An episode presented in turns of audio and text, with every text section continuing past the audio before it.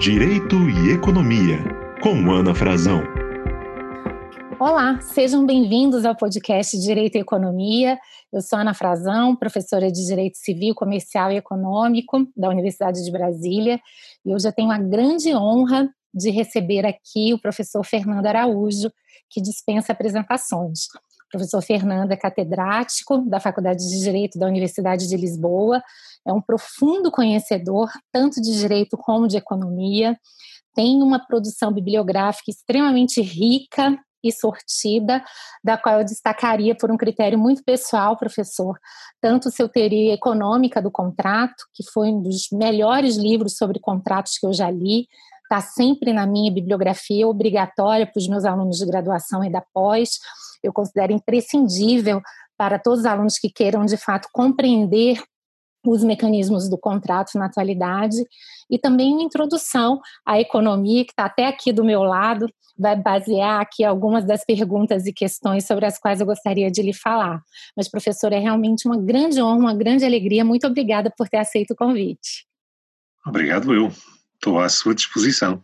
Que bom, professor. Eu gostaria de começar lhe perguntando um pouco mais sobre como é que é a sua postura política, econômica, porque a ideia aqui do podcast é a gente ter bastante diversidade, é expor é, opções e alternativas e visões de mundo que são distintas.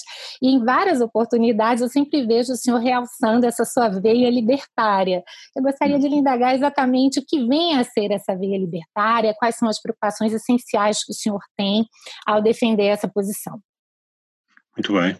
Eu uh, sou, tenho várias, uh, várias preocupações intelectuais, mas talvez a dominante seja a filosofia, desde sempre. E, portanto, eu tenho uma componente de filosofia que me conduz racionalmente. E por isso, às vezes, os meus sentimentos, que, por exemplo, politicamente são sentimentos de um homem de direita, um, depois são contrariados por uh, raciocínios provindos das reflexões filosóficas que temperam muitas vezes, que moderam muitas vezes essa, um, esses impulsos, esses sentimentos de um homem de direita. A minha veia libertária é basicamente isso, até porque há libertários de direita, e isso, isso também me consola um pouco. Significa, portanto, que é possível chegarmos a um projeto de uh, reconhecimento da máxima liberdade, uh, compatível com a liberdade de todos uh, e com os desígnios de um Estado mínimo. no fundo, é aquela forma que eu julgo que está mais próxima de uma outra vertente, que é a vertente moral, que no meu caso é uma vertente moral de uma matriz profundamente cristã, que paga muito pouco tributo à política. Portanto, como eu sou basicamente uma pessoa apolítica, ou esforço muito por ser apolítico, acho que a minha veia libertária permite manter a abertura para, essa minha, para esse meu lado apolítico. Neste sentido que uma solução minimalista é uma solução que envolve muito pouca política. Uhum. E, portanto, é perfeitamente compatível com os meus desígnios eh, morais. Perfeito, professor. Mas na sua resposta já fica claro que existe um mínimo aí para a gente assegurar a liberdade de todos, não é? O que exatamente é esse mínimo, professor? É, esse mínimo depende muito. Eu não, não eu julgo que uma das formas de dar uma resposta ao, ao mínimo é sermos pragmáticos. Um, e precisamente nós estamos hoje a viver uma situação global que mostra que o pragmatismo tem que prevalecer. Ainda no outro dia eu explicava a uns amigos meus que achavam um pouco estranho que eu agora fosse um bocadinho mais intervencionista, um, que o meu intervencionismo é um bocadinho como a defesa dos bombeiros. Idealmente, para mim, os bombeiros nunca sairiam do quartel. E o mundo perfeito é o mundo onde não há incêndios. Mas uh, se há incêndios, então os bombeiros têm que sair do quartel se me disser qual é o mundo ideal, eu diria o mundo ideal é um mundo que não tem bombeiros. Agora, eles são necessários porque há incêndios. Mesma coisa com o Estado. O mundo ideal seria um mundo fraterno, um mundo sem classe, um mundo fraterno, um mundo cristão. Infelizmente, o pessimismo antropológico leva-nos a concluir que nós temos muitas coisas em comum que não conseguimos edificar sem algum apoio externo. E quando cai sobre nós um cataclismo, e ainda temos que reconhecer que é o caso, quando cai sobre nós um cataclismo, nós temos instrumentos que já fomos criando e que não devemos deitar fora.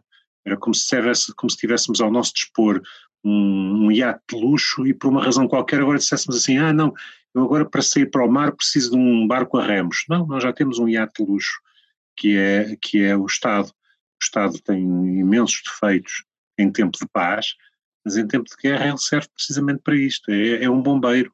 É um bombeiro, é, ele tem que ter mais poder neste, nestas ocasiões. Uhum. O que, por sua vez, já permite antecipar eventualmente uma dúvida que a professora Ana Frazão me iria colocar, que é, mas isso é ser minimalista, maximalista, ou não, atenção, vou ser puramente pragmático, vou dizer que o Estado deve expandir-se em momentos de urgência e retrair-se mal a urgência termina. Portanto, eu continuo um defensor do Estado minimalista e, e, em, e em, última análise, sou um libertário. Portanto, eu, eu gostaria que cada um de nós pudesse levar as suas vidas numa esfera privada, eh, com o mínimo dos mínimos de interferência estadual, com a máxima emancipação possível. E isso é possível em tempos de paz e em tempos não, eh, de não calamidade pública. Uhum. Sem dúvida. O senhor tocou aí na questão da calamidade pública, certamente que eu vou querer voltar a ela, mas antes eu vou querer dar só um passinho atrás para indagar um pouquinho se, em que medida essa questão da igualdade de oportunidades ela está dentro desse mínimo, né? Porque no mundo ideal, as pessoas teriam essa ampla liberdade, os mercados seriam espaços de livre acesso, livre permanência. O mundo real é mais difícil. A gente vive num país em desenvolvimento, o senhor conhece bem a situação do Brasil, os nossos níveis de pobreza e de desigualdade, de forma que fica um pouco complicado simplesmente sustentarmos que todas as pessoas apresentam essa liberdade. E é sobre isso que eu gostaria de lhe perguntar. Em situações assim, cabe a um Estado mínimo intervir, pelo menos para assegurar essa igualdade mínima de oportunidades, ou seja, não é uma conta de chegada, não é uma igualdade de resultados, mas pelo menos uma equalização mínima dos pontos de partida? Sim, é, claro. É, seria muito estranho que uma pessoa com uma moral cristã pudesse, é, de repente, interromper ou apagar uh, um dos sentimentos principais da moral cristã, que é a solicitude pelos pobres. E, portanto, a nossa ideia de solicitude pelos pobres deve-nos fazer sonhar numa sociedade na qual a pobreza seja um motivo de combate permanente. E, portanto, não há dúvida nenhuma de que ninguém, mesmo um defensor do Estado mínimo, convive bem com situações de desigualdade social. Uma questão, uma questão completamente diferente é nós eh, perguntarmos a nós se o Estado, como nós o conhecemos hoje, o Estado maximalista, eh, interventivo, planificador, regulador, dirigista, faz parte da solução ou, pelo contrário, faz parte do problema. Porque eu estou a crer que hoje o Estado, com a dimensão que adquiriu, faz muito mais parte do problema do que eh, propriamente da solução. Neste sentido que o Estado eh, eh, tem bandeiras programáticas, bandeiras ideológicas, que manifestamente não prossegue, nem tem vocação para prosseguir, não tem meios para prosseguir, mas com essas bandeiras ideológicas o Estado atordoa a sociedade civil, sobre a qual recai o primeiro dever de combater a pobreza porque eh, nós hoje vivemos uma vida muito farisaica, muito hipócrita, porque estamos convencidos que cabe ao Estado combater em primeira linha a pobreza, eh, mas isso é certamente para as pessoas que já se esqueceram da matriz cristã. Na matriz cristã, quem deve combater a pobreza em primeira linha é a consciência individual de cada um.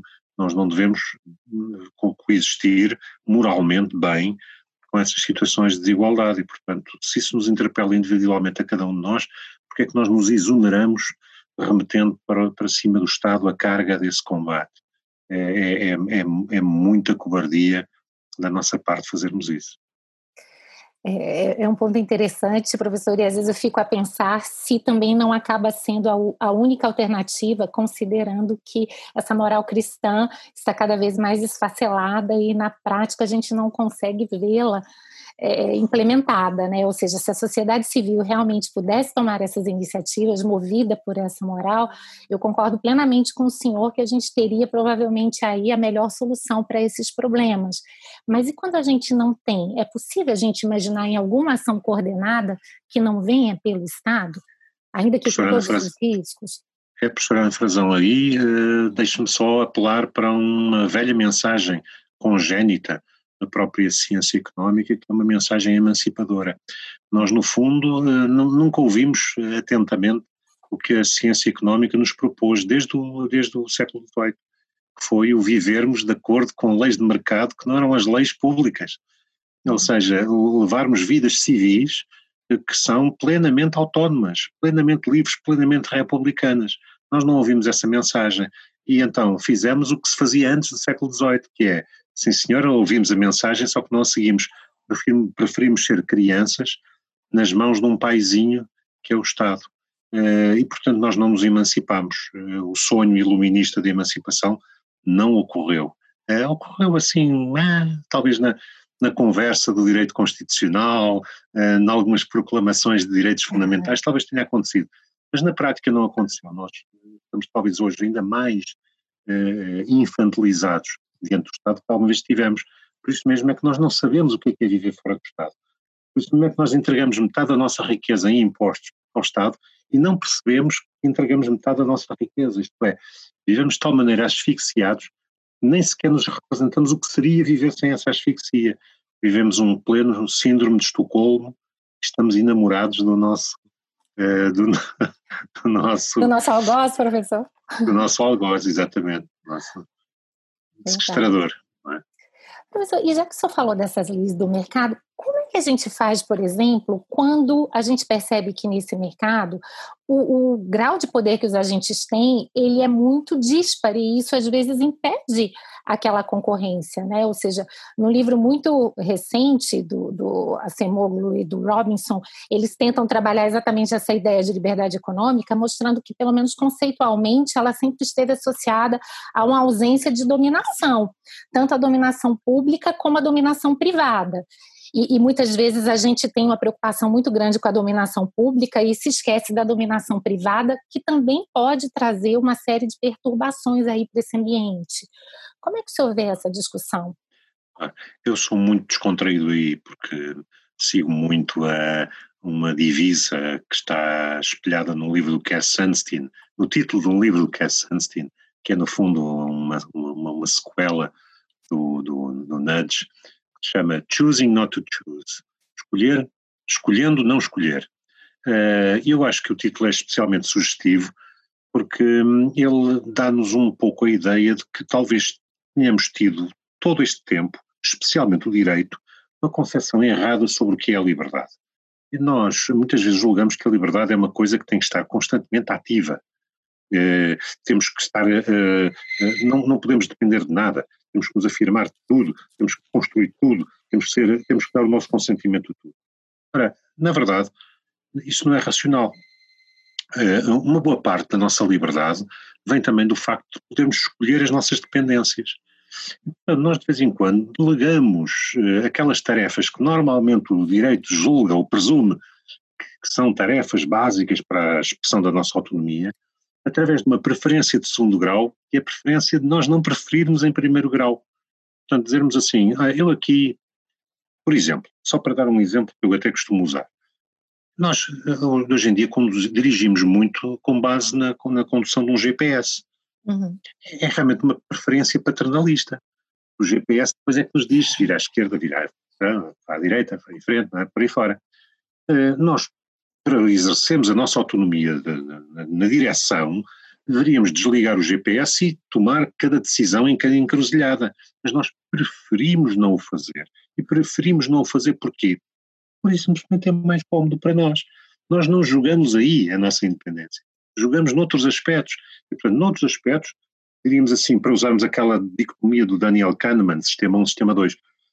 No sistema 2, de vez em quando o sistema 2 reclama afirmar-se autónomo.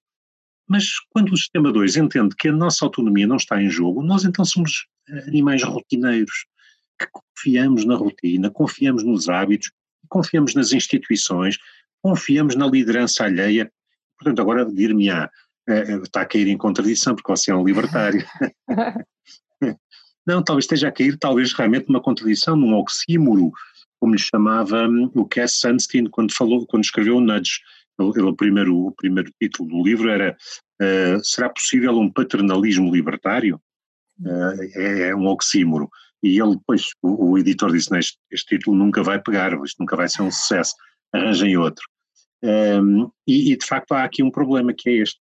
Será, é possível ser paternalista e libertário ao mesmo tempo? Claro, porque um libertário pode perfeitamente perceber que a sua liberdade e a sua independência em relação às instituições não se joga a todo momento. Nós podemos olhar para as instituições, jogar com elas, tirar proveito delas, sem, sem nos escravizarmos a elas. Bem, nós não temos é que glorificar e achar que aquilo é a nossa natureza. Não. Sejamos, diria até um pouco lúdicos nessa matéria, um pouco irónicos usamos as instituições, usamos o Estado, mas no fim do dia somos nós, não, não, nós não somos servos do Estado, não somos formigas do formigueiro, não é? Uhum. Perfeito, professor. Agora eu dei o um passinho para trás, vou dar novamente para frente e tentar contextualizar aqui o nosso assunto na questão da pandemia, da crise. O senhor mesmo já iniciou a sua fala fazendo essa contextualização e eu comentei com o senhor que achei muito interessante um post recente seu em que o senhor confessa que não tem tanta simpatia assim pela teoria do Rawls, mas que em momentos de escassez talvez seja o caso de olharmos para ela com um pouquinho mais de cuidado de desenvolver melhor esse seu pensamento? É, no fundo, esta, esta pandemia uh, vai tornar inevitável o empobrecimento uh, coletivo. Não apenas um empobrecimento coletivo, mas um empobrecimento em média, sendo, portanto, como todas as médias, a, a média vai recobrir empobrecimentos a velocidades diferentes, ou seja, as desigualdades vão aumentar, claro. Portanto, até pode haver quem enriqueça, mas vamos admitir que a grande maioria das pessoas vai empobrecer, só que uns vão empobrecer mais e outros menos, o que vai aumentar as disparidades. Ora, nesses momentos nós temos que ter o cuidado de perceber se estamos ainda em sociedades justas. Isto é, se é justo nós continuarmos a acompanhar uma sociedade que, a essa altura, se desinteressa pelas perdas máximas. Eh, e é, e é essa advertência que eu retenho do Rawls.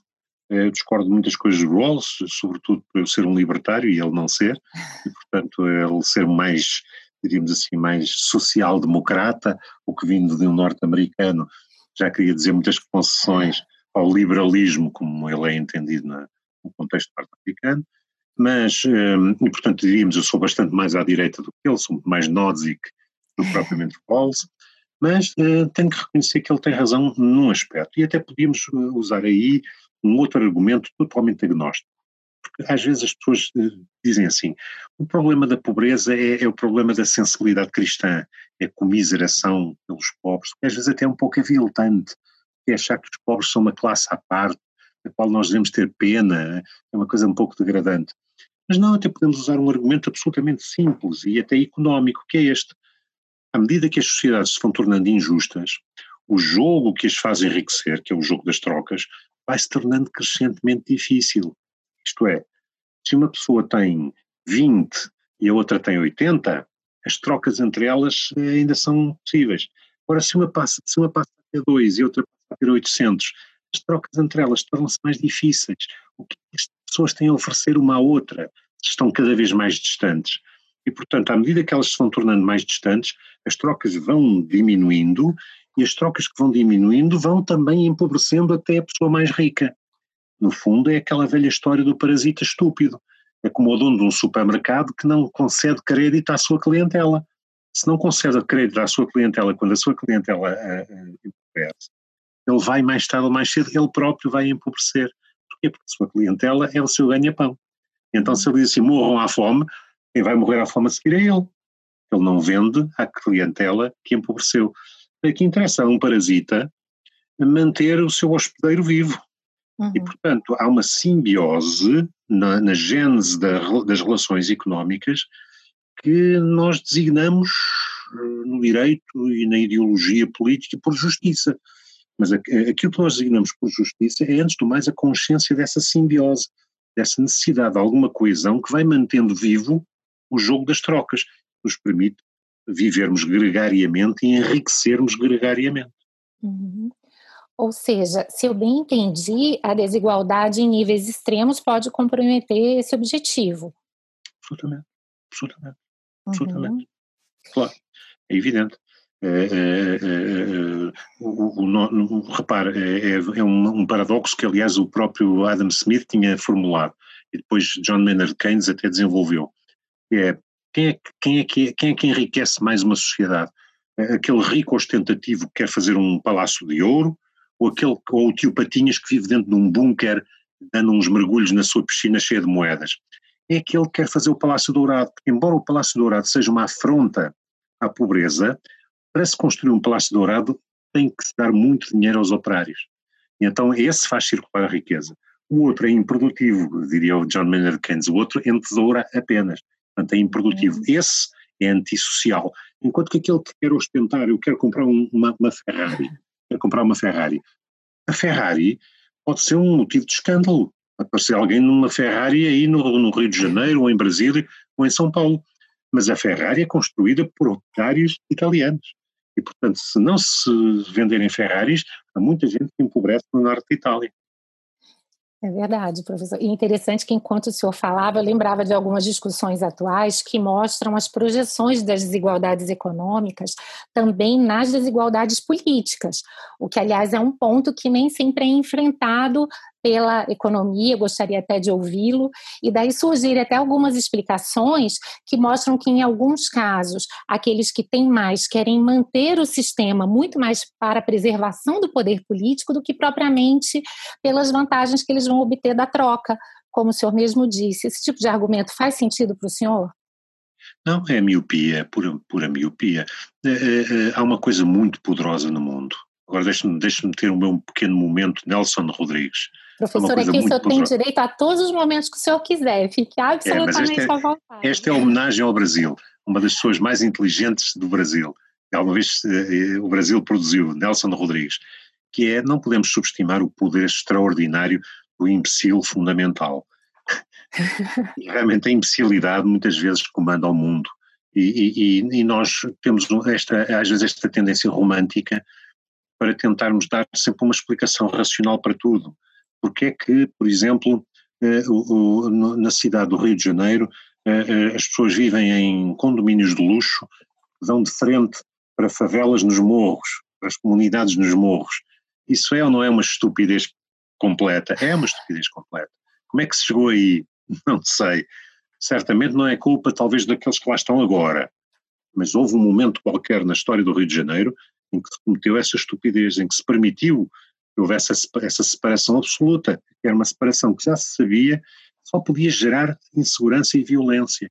E, portanto, hoje a pessoa mais rica no Rio de Janeiro vive uma vida que, do ponto de vista de um standard europeu, e a professora Ana Frazão sabe bem ao que eu me refiro, é uma vida insuportável. Nós na Europa somos mais pobres, os milionários de Ipanema, ah, mas temos uma riqueza que ninguém nos tira, que é a segurança. É uma Exato. coisa que nenhum dinheiro paga, não é? Para isso não tem preço, como se, diria, como se diria naquele anúncio, não é? Não tem preço. Exatamente. Eu vi recentemente até de um filósofo brasileiro que ele dizia assim: como é possível ser feliz num país em que uma boa parte da população não dorme porque tem fome e a outra parte não dorme preocupado com aqueles que têm fome, com a violência e as reações que podem decorrer daí, né? Exatamente, exatamente. Os índices de Gini, que são aqueles índices que estabelecem, eh, no fundo, a desigualdade social, são gravíssimos no Brasil, com todo, com todo o amor que eu tenho pelo país irmão, uhum. não posso deixar de lamentar, porque também, quando a gente ama uma coisa, também tem que, enfim, chamar a atenção para aquilo não. que vai mal, para tentar melhorá-la, não é? Não, e nós já o, o consideramos, professor, um conterrâneo para todos os aspectos, inclusive para crítica. Então, fique completamente à vontade, até porque eu sei que no seu caso, não apenas o senhor tem um conhecimento teórico do Brasil, mas o senhor tem vivência, o senhor vem muito aqui e percebe claramente a nossa situação, né? Claro. É. Professor, indo um pouquinho também para um dos temas que o senhor trabalha muito no seu livro de introdução à economia, a ideia do papel do Estado para a conformação dos mercados, a regulação. Para um libertário, qual é o papel então do Estado para os mercados? Ou não tem nenhum papel? Livres mercados pressupõem desregulação? O que é, que é uma regulação eficiente? Como é que o senhor vê toda essa discussão? aqui entra, aqui entra em campo um libertário, eh, vamos dizer assim, mais atenuado, um libertário causiano. Um libertário causiano tem que admitir mais do que um libertário puro, porque Causa admitiu mais do que aquilo que seria conveniente a um puro libertário. Embora ele seja um grande aliado dos libertários, nesse sentido que ele foi o primeiro, em plena maré alta do intervencionismo, a chamar a atenção para a possibilidade de haver um espaço de direito privado que não ia ser absorvido pelo direito público. Mal sabia ele, coitado, depois ia, ia haver uma pandemia de constitucionalização do direito privado. Mas enfim, de qualquer maneira, de acordo com a lógica causiana, eh, eh, a minha posição é muito próxima da dele, neste sentido que, de acordo com uma lógica causiana, diríamos que o Estado tem uma intervenção depois de se demonstrar, mas só depois de se demonstrar, existem genuínas falhas de mercado eu insisto nos genuínas, porque, por exemplo, os reguladores de todo o mundo, inclusive no Brasil, como em Portugal, tra trazem a expressão falha de mercado da língua. E são as pessoas mais ágeis do mundo a descobrir falhas de mercado onde mais ninguém as vê. E aí nós podemos encontrar uma explicação muito simples. É que a falha de mercado é o ganha-pão do regulador. O regulador tem que justificar a sua presença é tanto falhas de mercado. Então, muitas vezes envergam uns óculos que tem lá escrito falhas de mercado, põe os óculos, não, cá está, falhas de mercado. Uhum. Então aqui vou ter que regular, aqui vou ter que intervir, não é? E portanto, se nós usarmos com muita parcimónia o conceito de falhas de mercado, porque elas efetivamente existem, então temos que fazer duas perguntas. Uma, existe falha de mercado? Sim. Segunda, é possível uma solução causiana, portanto privada, para resolver a falha de mercado? Sim ou não? Só se dermos a resposta não é que então vem o Estado. E finalmente ainda teríamos uma terceira pergunta, que é esta. Mesmo que se justifique que a falha de mercado não é resolvida pelo teorema de Coase e que, portanto, reclama a, a, a, intervenção do Estado, ainda temos que nos perguntar se o Estado não tem falhas de governação. Ou seja, se o Estado não é mais problema do que solução. Uhum. E aí entramos no, no, domínio da regulação, onde, onde, como sabe, melhor do que eu, a experiência vivida nessa, nessa área, aí a doutrina divide-se profundamente, porque hoje diria que as duas teorias mais expressivas em matéria da regulação é a teoria do interesse público e a teoria da captura. E, portanto, se nós já chegamos muito longe, é chegar muito, muito, muito longe, porque repare, é, é, verdade que a teoria da captura tem nomes de muito peso, como o George Stigler e muitos prémios Nobel por trás. E tem muitos libertários por trás, é verdade. Mas, eh, não obstante, é uma teoria profundamente corrosiva para o papel dos reguladores. Porque quando se diz toda a regulação é basicamente um jogo de captura do regulador, isto é, destruir completamente as pretensões que o regulador tem ser fiel depositário do interesse público. Uhum. E, portanto, eh, muitas vezes, até para usarmos aqui uma expressão que se usou muito no, na public voice, no fundo, a, a, ideia da teoria da captura da regulação é quase uma descrição da regulação sem romance.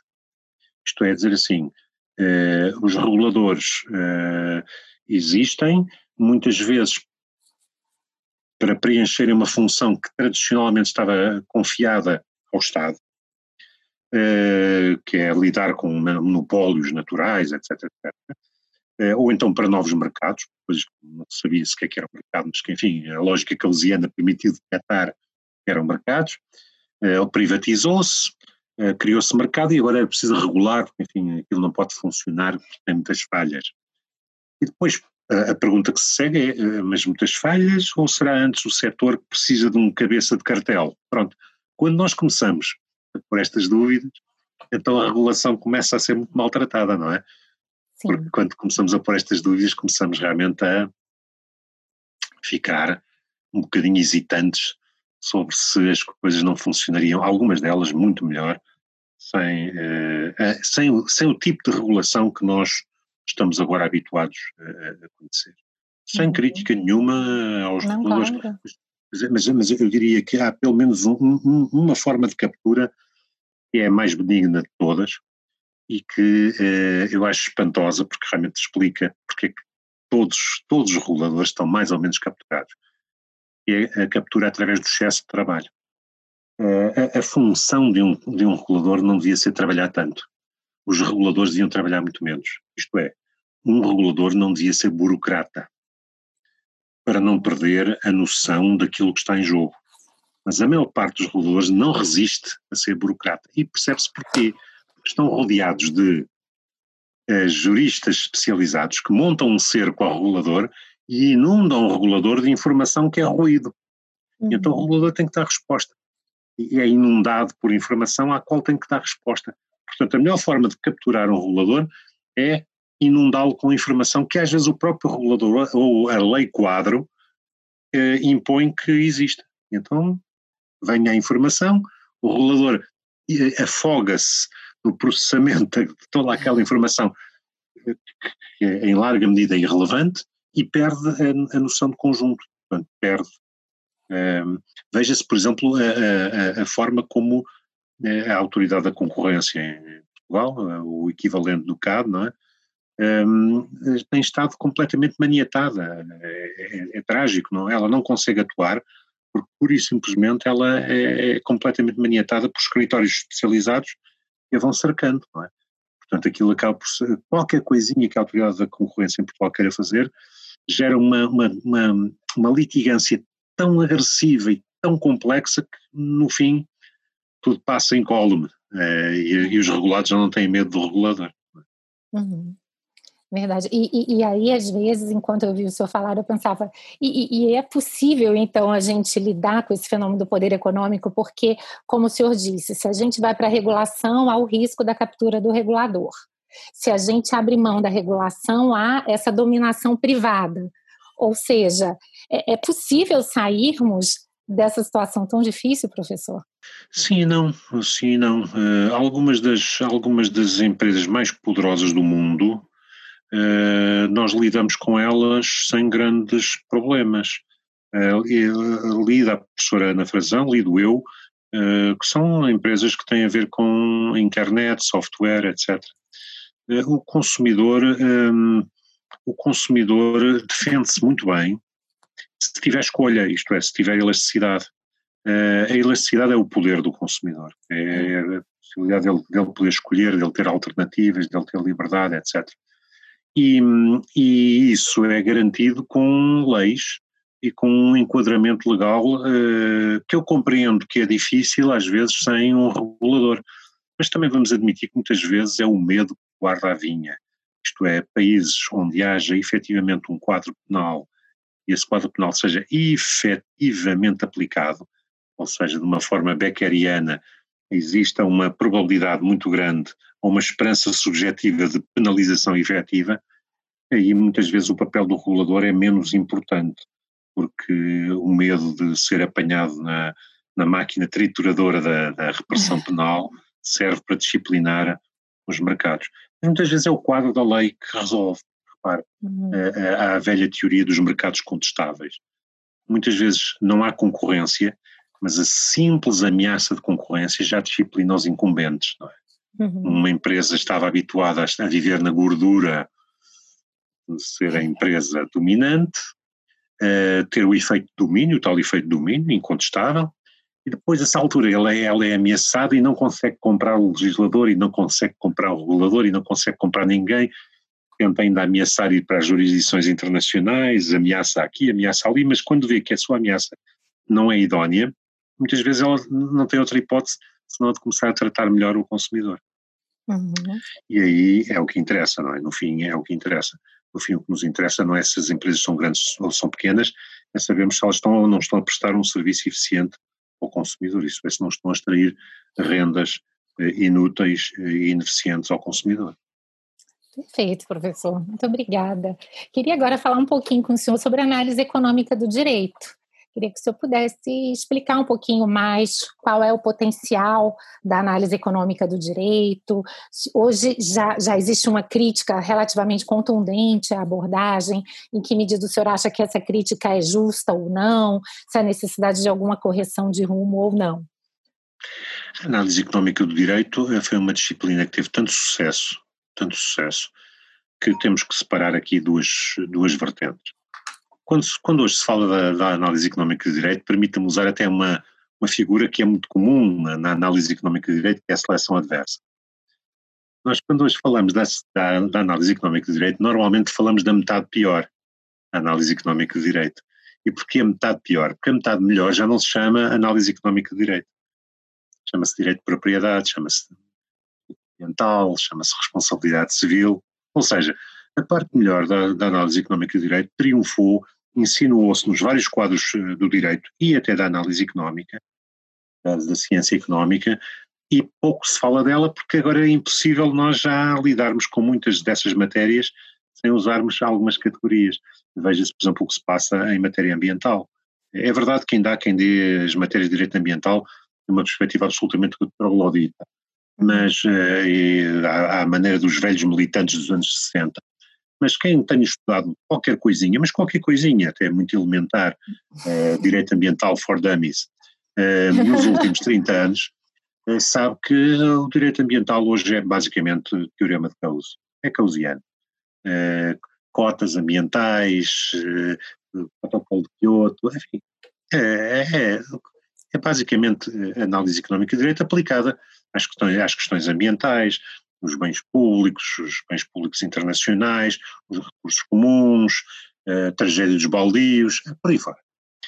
Portanto, é, essa, é a parte boa da análise económica do direito. Também, sim, também, também evoluiu para a economia do desenvolvimento, né, que falava há pouco. Bom, uhum. quanto à parte má, não, eu não lhe chamaria parte má, claro, ela é interessantíssima. Ela continua com algumas dificuldades de encaixe, ela é uma, diríamos assim, é uma parte residual e, e, nessa parte residual há um combate, é um combate que em alguns casos é, é benigno, porque põe em respeito algumas categorias dogmáticas do direito que viviam no seu sono dogmático, uhum. passa a redundância, mas agora lembrei-me desta expressão, que é uma expressão kantiana, eh, que tem, uhum.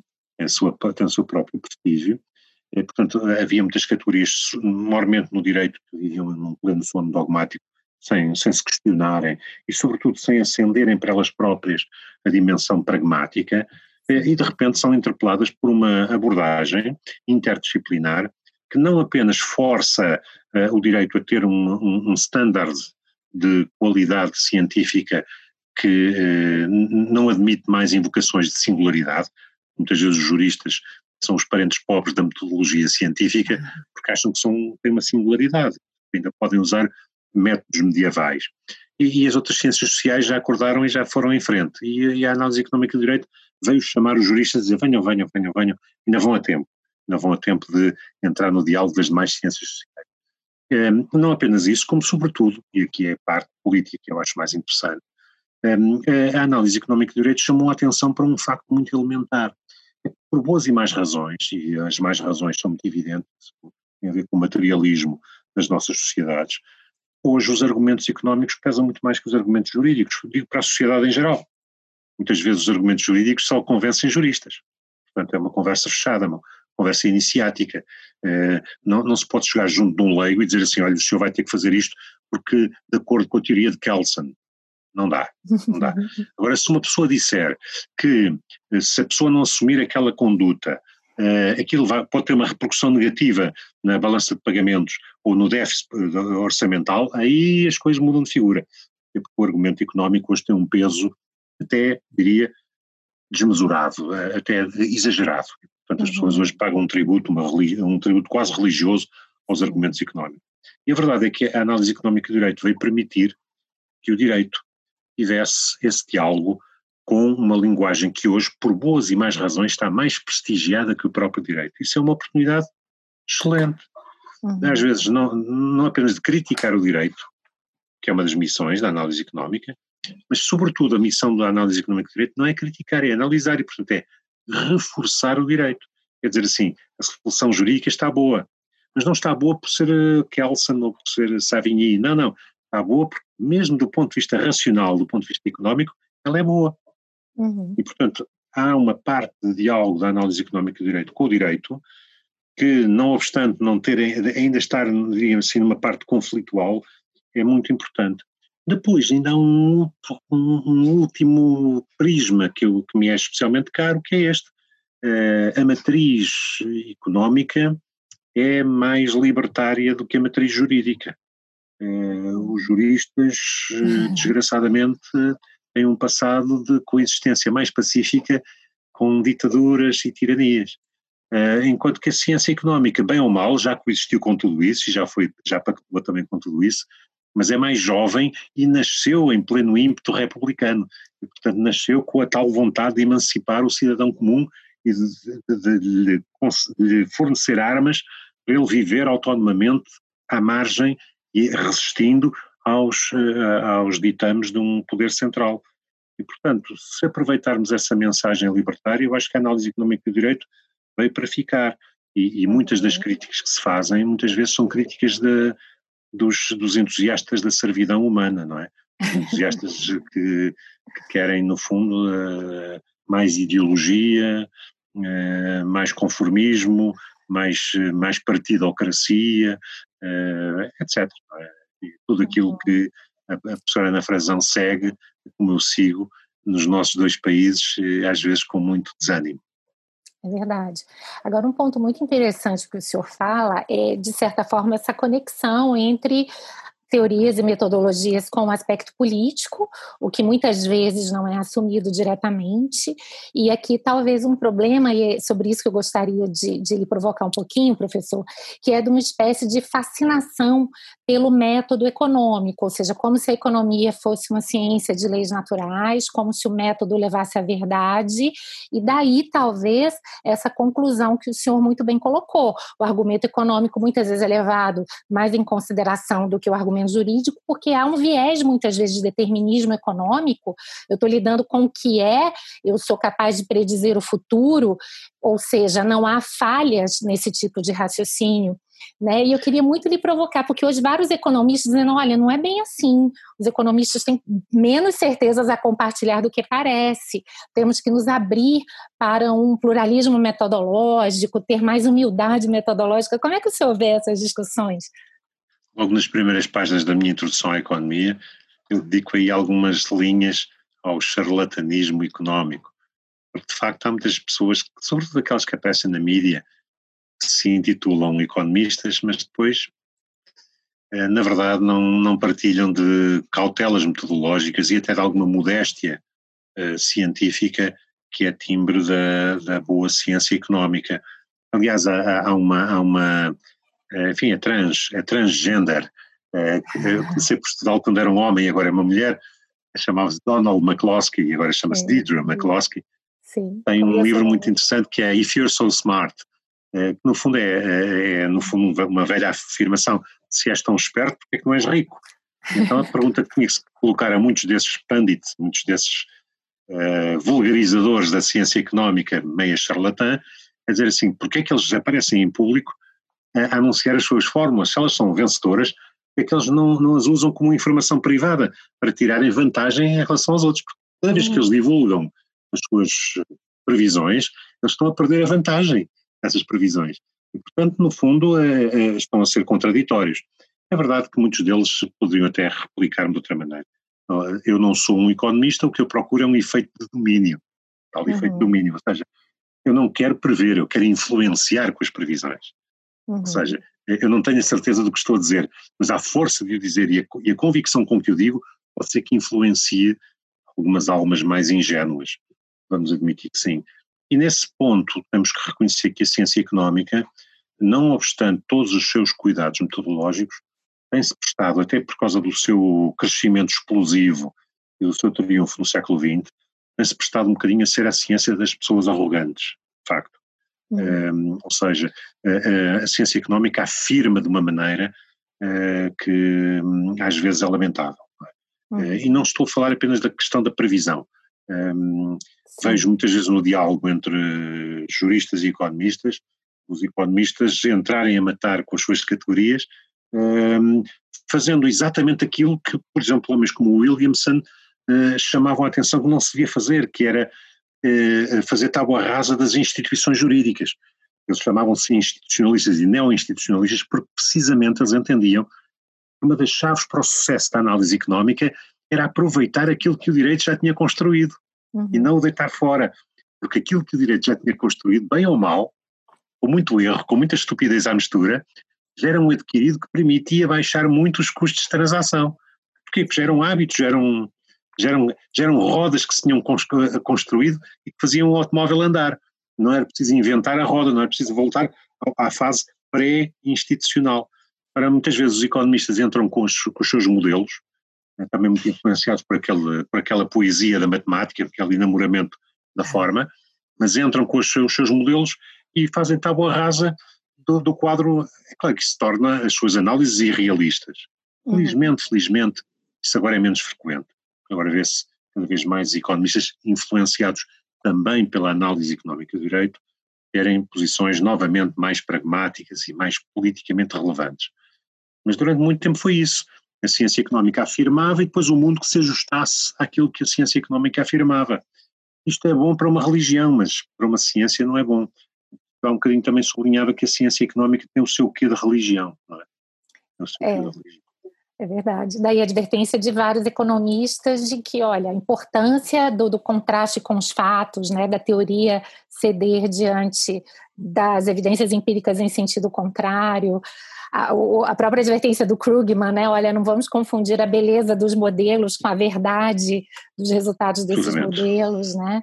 E, e eu tenho impressão, professor, eu não sei em Portugal, mas aqui no Brasil essas advertências são muito mais importantes do que o senhor pode imaginar, porque às vezes a gente verifica no jurista uma ida para a economia como se aquilo fosse a solução para todos os problemas, uma ida que é uhum. absolutamente superficial, ou seja, que vai pegar a economia pelas pontas, sem muitas vezes entender como tudo isso se organiza e se estrutura, e achando que a partir daí é possível fazer conclusões extremamente deterministas, né, e resolver todos os problemas jurídicos com base nisso, né? E pelo que eu vejo no seu discurso, as coisas são mais complexas, há necessidade de muito cuidado nessas análises, Sim. né, professor? Eu também não, não, não, gosto muito de insistir na ideia que são muito complexas, para não desanimar não. A, a ninguém, mas, mas às vezes são complexas, mas sobretudo nós também temos que às vezes perceber que a complexidade é uma, é uma, é uma defesa que as ciências fazem para construir uma muralha em seu redor porque no fim há uma espécie de uma sabedoria que um,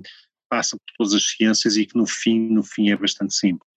Uh, a, a, a, essência das coisas, a essência da nossa coexistência, aquilo que nós somos, aquilo que nos acontece, não é assim nada de transcendente, porque a maior parte daquilo que se passa com as ciências sociais, também ditas ciências humanas, é a análise daquilo que nós somos, e nós somos, no espaço da nossa liberdade, basicamente aquilo que nós queremos ser de modo que não há assim nada de especialmente misterioso ou transcendente nas nossas afirmações culturais, não é?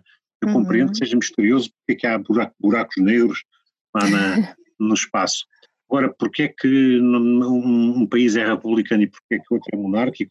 Isso há de ter a ver com a vontade das pessoas e as suas formas organizativas, as suas tradições, ou seja, tudo no fim há de poder ser explicado, não é?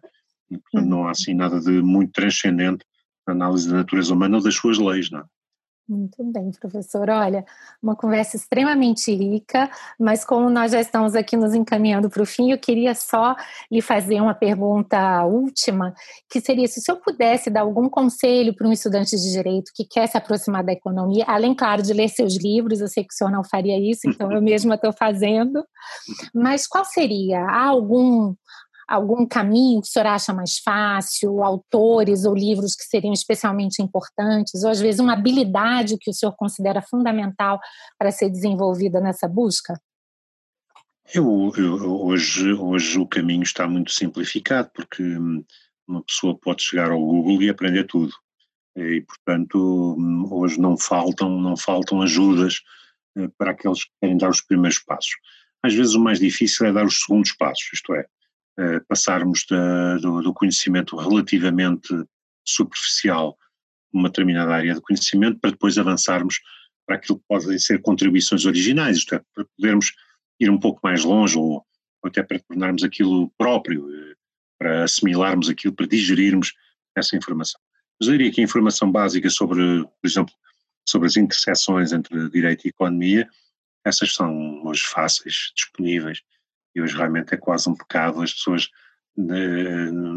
queixarem-se da falta de informação, porque é o contrário que acontece, uhum. até excesso de informação.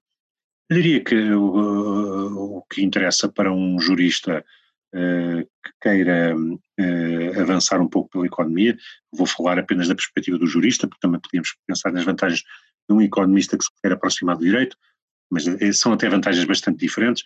Mas de um jurista que se quer aproximar da economia, eu diria que a principal vantagem é poder uh, ser original. Uhum. Ou seja, hoje as ciências estão a avançar muito nas suas fronteiras não nos seus núcleos. E isso compreende-se, compreende-se. Nos seus núcleos nós temos muita matéria pisada, repisada e mais ou menos imóvel. Compreende-se. Eh, não é bom, não é bom, porque isso gera uma, uma espécie de uma sedimentação dogmática e um certo entrincheiramento no núcleo da ciência. Eh, eh, o direito às vezes é um bocadinho irritante por causa disso, não, não, não avança no seu núcleo e às vezes nós, nós achamos que o seu núcleo dá, dá uma má imagem social de si próprio. Mas enfim, às vezes nós temos aqueles impulsos revolucionários. Eh, se calhar ainda bem que o direito não, não avança, porque se cada um de nós pudesse consumar os seus impulsos revolucionários dava tudo mal. Mas a verdade é que se queremos ser originais temos que ir para as fronteiras. E as fronteiras muitas vezes são as fronteiras interdisciplinares. Isto é, é o momento em que o direito vai buscar coisas à economia, é o momento em que o direito vai buscar coisas à sociologia ou coisas uh, à psicologia. E, nessas interseções, nessas, nesses pontos de contacto, nós muitas vezes temos muita matéria. Eu, uma das áreas que eu cultivo e que não, da qual não falamos hoje, mas ainda bem, é? é? a bioética. Um, tenho, ao longo dos anos, uh, promovido muitos cursos de bioética e estudado muito uh, questões de bioética. E o que é que tem de interesse a bioética? É precisamente o ponto de contacto entre o direito e a medicina, faz com que surjam constantemente na tecnologia e na, na, na, nas ciências médicas, nas ciências biológicas, questões que são absolutamente, radicalmente novas para o direito. Nunca o direito tinha pensado nelas. A possibilidade de haver três mães, três mães ao mesmo tempo, três mulheres com a mesma legitimidade para falar de uma criança que acabou de nascer. Coisa estranha, começou sem mães. Como é que isto é? O direito não admite isto. O direito tem que ter certezas, mas não, a tecnologia demonstra facilmente que todas as três podem ter interesses atendíveis naquela criança. Isto é interessantíssimo. Professor, é, romanos vale a, a maternidade era certa, né? Isso que é incrível, exatamente, né? Exatamente, exatamente. Não vale a pena, quer dizer, com todo o respeito que eu tenho pelos, pelos, por aqueles que se dedicam às figuras obrigatórias da dogmática, e eu próprio também tenho muito fascínio por isso, mas, uh, e até às vezes até me autodesigno como um civilista frustrado. Uh, no entanto, aí há pouco progresso. Eh, se nós queremos o curto espaço das nossas vidas verdadeiramente ir um pouco mais à frente e sermos ousados e desafiarmos a nós próprios e vivermos uma grande aventura intelectual, porque no fundo até as nossas vidas académicas propiciam isso, então temos que escolher áreas nas quais as coisas estejam a andar, não é? As coisas, onde haja uh, genuínos desafios. Curiosamente, a filosofia aí é bastante frustrante, porque a filosofia está constantemente a apelar para a radicalidade dos nossos pensamentos, mas ela é muito pouco radical, ela anuncia que é radical nos seus pensamentos, mas é absolutamente eh, tradicionalista e superficial nas suas consequências. Hoje as pessoas que querem ser radicais não podem dedicar-se à filosofia, têm que se dedicar a outras coisas. E, e, eu acho que, por exemplo, na bioética é claramente um daqueles domínios onde a gente tem esse caminho todo aberto. A análise económica do direito, pelo menos até recentemente, tinha muito caminho aberto. Claro que hoje uh, uh, ela teve um, um, um esfriamento do seu impulso inicial, mas penso só na, na, na economia comportamental, não é? na behavioral law economic. Uhum. É hoje um caminho é, quase infindável para percorrer ainda, não é? é a questão de, de, de, reexaminarmos agora com uma lupa mais potente uhum. os pressupostos da, do direito e do, da economia, de acordo com uh, configurações próprias do nosso, da nossa própria mente, não é? Portanto, é um desafio absoluto agora erguemos um espelho mais próximo do que alguma vez esteve nós próprios, uhum. nós muitas vezes escudamos-nos atrás, atrás de uma espécie de uma matriz analítica que é a matriz social. É como se fosse insuportável olharmos para o indivíduo como numa, numa teia e, e falamos no, no, plural.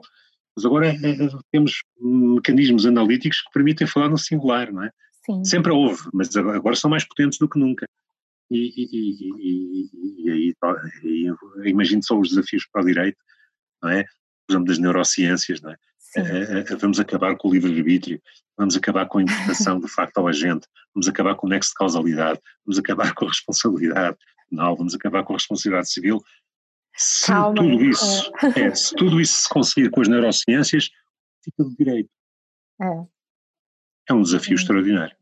Sem dúvida, professor. Olha, só tenho a agradecer pela conversa tão rica que passou para mim assim quase que de maneira imperceptível, tamanho prazer que eu tive aqui nesse momento, professor. Muito obrigada. Certamente que vamos ter outras oportunidades, inclusive para desenvolver outros assuntos, mas fica aqui o registro do meu carinho, da minha grande admiração pelo senhor e da é minha muito, gratidão. É muito, é muito. Também a minha admiração pelo seu trabalho. Muito obrigada, professor. Obrigado eu.